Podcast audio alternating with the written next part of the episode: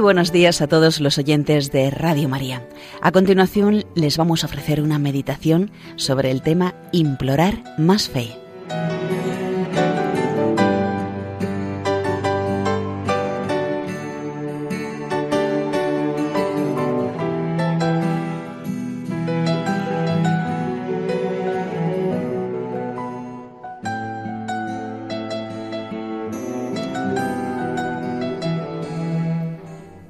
Llegó Jesús a un lugar donde le aguardaban sus discípulos. Allí se encontraban también un padre que había llevado a su hijo enfermo, un grupo de escribas y una gran muchedumbre. Al ver aparecer a Jesús, se llenaron de alegría y fueron a su encuentro. Todo el pueblo se quedó sorprendido y acudían corriendo a saludarle, como debemos acudir nosotros a la oración y al sagrario. Todos le echaban de menos. El padre se adelanta entre la muchedumbre que rodea al Señor. Maestro, le dice, te he traído a mi hijo que tiene un espíritu inmundo. Pedí a tus discípulos que lo expulsaran, pero no han podido. Los discípulos, que ya habían realizado algunos que otros milagros en nombre del Señor, intentaron curarle, pero no lo lograron. Jesús les explicó luego en casa qué faltaba en ellos para que hubiesen podido realizar el prodigio. El padre tiene una fe deficiente. Posee alguna, pues ha acudido en busca de la curación, pero no la fe plena, la confianza sin límites que Jesús pedía y pide. Y el Señor, como hace siempre, le mueve a dar un paso más. Al principio este hombre se dirige a Cristo con humildad, pero vacilante. Si algo puedes, ayúdanos, compadecido de nosotros. Y Jesús, conociendo las perplejidades de aquella alma, le anticipa, si tú puedes creer, todo es posible para el que cree. Todo es posible. Omnipotentes, pero con fe Aquel hombre siente que su fe vacila, teme que esa escasez de confianza impida que su hijo recobre la salud y llora. Que no nos dé vergüenza este llanto. Es fruto del amor de Dios, de la oración contrita, de la humildad.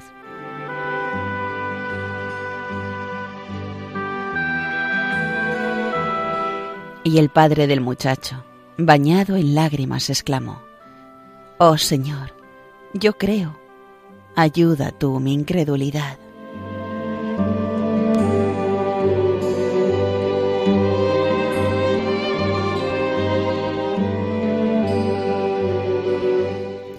Qué gran acto de fe para que nosotros lo repitamos muchas veces. Jesús, yo creo pero imprime tú más firmeza a mi fe. Enséñame a acompañarlas de obras, a llorar mis pecados, a confiar en tu poder y en tu misericordia.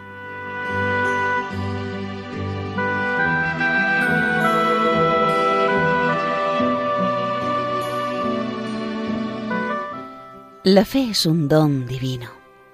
Solo Dios la puede infundir más y más en el alma.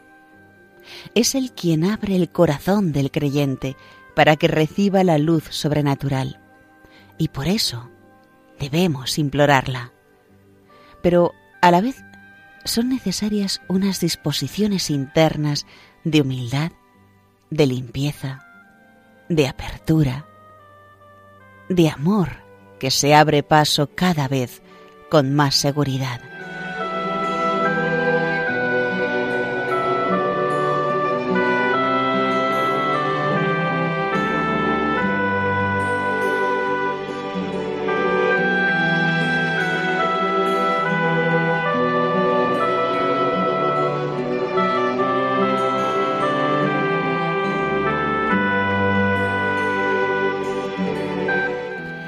Si en alguna ocasión nuestra fe vacila ante el apostolado, las dificultades, o se torna insegura, la de nuestros amigos, hermanos, hijos.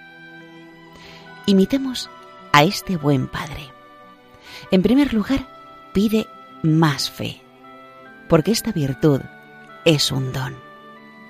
Pero a la vez, crecer en ella depende de nosotros mismos. Abrir los ojos, comenta San Juan Crisóstomo, es cosa de Dios. Escuchar atentamente es cosa propia. Es a la vez obra divina y humana. Debemos imitar a este hombre en su humildad. No tiene méritos propios para presentar. Por eso acude a su misericordia. Ayúdanos. Ten compasión de nosotros. Este es el camino seguro que debe seguir toda petición. Acudir a la compasión y misericordia divinas.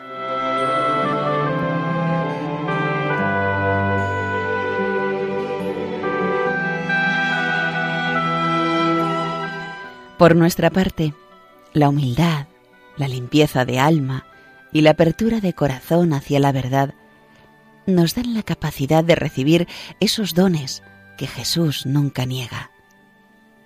Si la semilla de la gracia no prosperó, se debió exclusivamente a que no encontró la tierra preparada. Señor, aumentame la fe. Eso le pedimos en la intimidad de nuestra oración. No permitas que jamás vacile mi confianza en ti.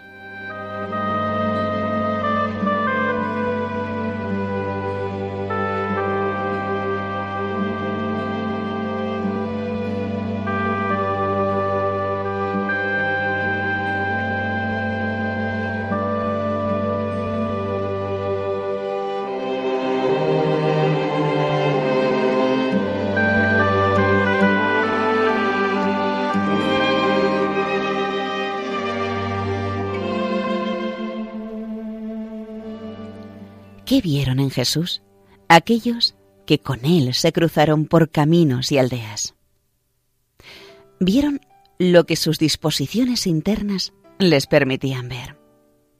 Si hubiéramos podido ver a Jesús a través de los ojos de su madre, qué inmensidad tan grande y qué pequeñez la de muchos fariseos que andaban con aquellos enredos acerca de la ley. Ni siquiera en los mismos milagros supieron descubrir al Mesías. Al menos una buena parte de ellos permaneció ciega ante la luz del mundo. Y su ciencia de las escrituras santas no les sirvió para percibir el cumplimiento de todo lo que se había predicho de él. Muchos contemporáneos se negaron a creer en Jesús, porque no eran de corazón bueno, porque sus obras eran torcidas, porque no amaban a Dios ni tenían una voluntad recta. Mi doctrina no es mía, dirá el Señor, sino de aquel que me ha enviado. Quien quisiere hacer la voluntad de Él, conocerá si mi doctrina es de Dios o mía.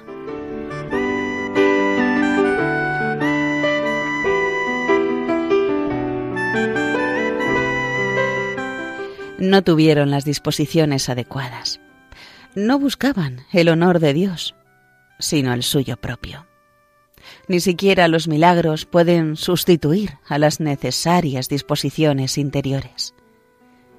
La razón honda del rechazo al Mesías, tanto tiempo esperado, con tanto detalle anunciado, estriba en que no sólo no poseían en su corazón a Dios como Padre, sino que tenían al diablo por padre, porque sus obras no eran buenas, ni sus sentimientos, ni sus intenciones.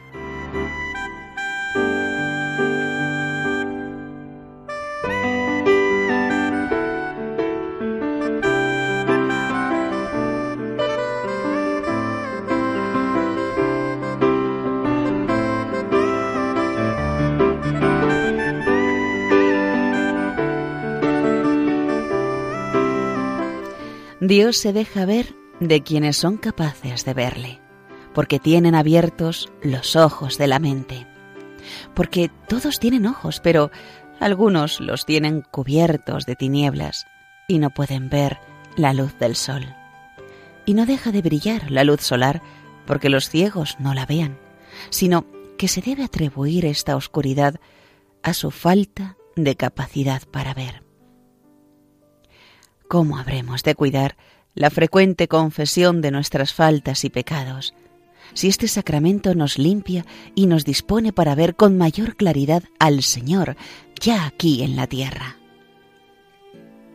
En el apostolado debemos tener en cuenta que con frecuencia el gran obstáculo para que muchos acepten la fe, la vocación o una vida cristiana coherente son los pecados personales no remitidos, los afectos desordenados y las faltas de correspondencia a la gracia.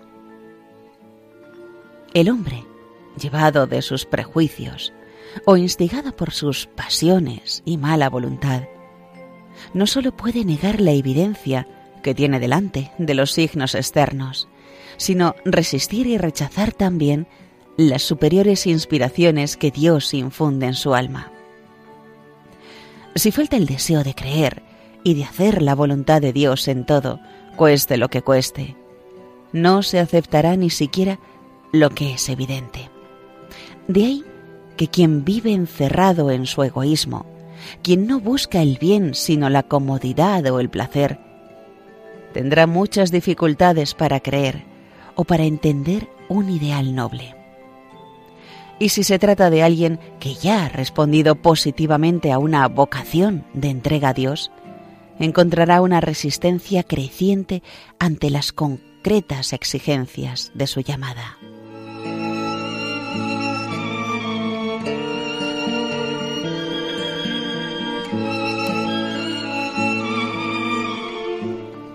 La confesión sincera y contrita, bien preparada, se presenta así como el gran medio para encontrar el camino de la fe, la claridad interior necesaria para ver lo que Dios pide. Cuando una persona purifica y limpia su corazón, ha preparado el terreno para que la semilla de la fe y de la generosidad crezca en su alma y dé fruto hacemos un inmenso bien a las almas cuando les ayudamos para que se acerquen al sacramento del perdón. Es de experiencia común que muchos problemas y dudas se terminan con una buena confesión. El alma ve con mayor claridad cuanto más limpia está y cuanto mejores son las disposiciones de la voluntad.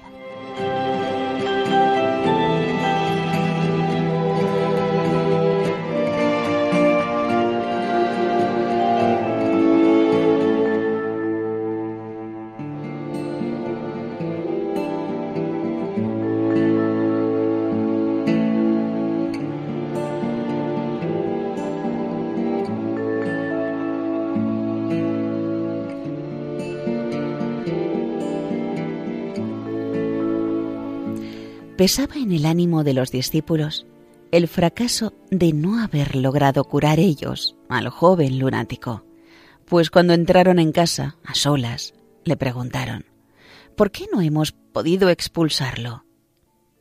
Y el Señor les dio una respuesta de gran utilidad también para nosotros y para el apostolado. Les dijo, esta raza de demonios no puede ser expulsada por ningún medio sino con la oración.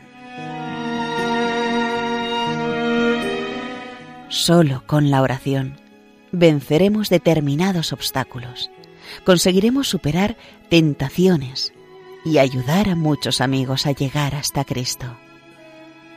Comentando este pasaje del Evangelio, explica San Beda que al enseñar a los apóstoles cómo debe ser expulsado este demonio tan maligno, nos indica a todos cómo hemos de vivir y cómo la oración es el medio para superar incluso las mayores tentaciones.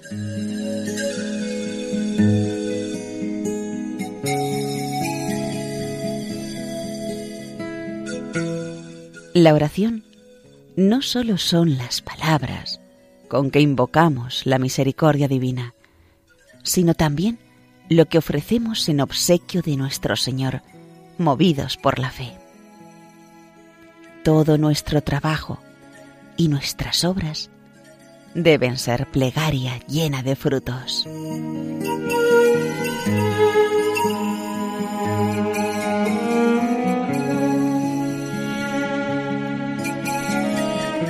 Acompañemos la oración con las buenas obras, con un trabajo bien realizado, con el empeño por hacer mejor aquello en que queremos la mejora del amigo. Esa actitud ante Dios abre también camino a un aumento de fe en el alma.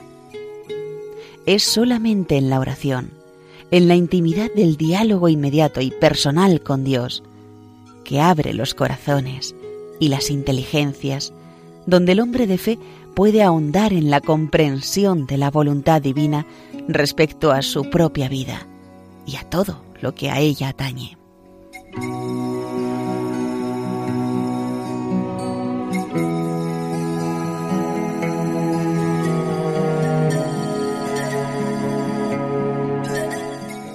Pidamos con frecuencia al Señor que nos aumente la fe. Ante el apostolado, cuando los frutos tardan en llegar. Ante los defectos propios o de quienes nos rodean que no se superan. Cuando nos vemos con escasas fuerzas para lo que Dios quiere de nosotros. Señor, aumentanos la fe. Así pedían los apóstoles, cuando a pesar de oír y ver al mismo Cristo, sentían flaquear su confianza. Jesús siempre ayuda. A lo largo del día de hoy y todos los días, nos sentiremos necesitados de decir, Señor, no me dejes solo con mis fuerzas, que nada puedo. La petición de aquel buen Padre nos anima hoy a dirigirnos a Jesús en demanda de mayor fe. Se lo decimos con las mismas palabras nosotros ahora, al acabar este rato de meditación. Señor, yo creo. Me he educado en tu fe. He decidido seguirte de cerca. Repetidamente a lo largo de mi vida he implorado tu misericordia y repetidamente también he visto como imposible que tú pudieras hacer tantas maravillas en el corazón de tus hijos.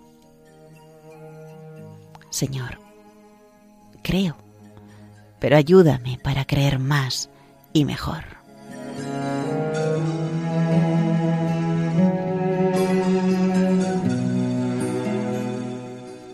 Y dirigimos también esta plegaria a Santa María Madre de Dios y Madre nuestra, Maestra de fe.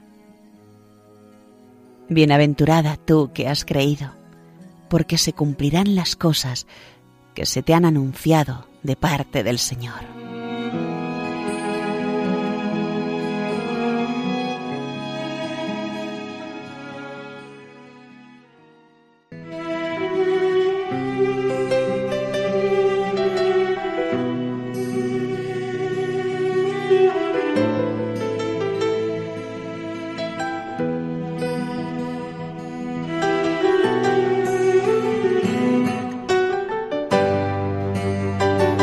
Y hasta aquí, queridos oyentes de Radio María, la meditación de hoy sobre el tema Implorar más fe, basado en el libro Hablar con Dios de Francisco Fernández Carvajal.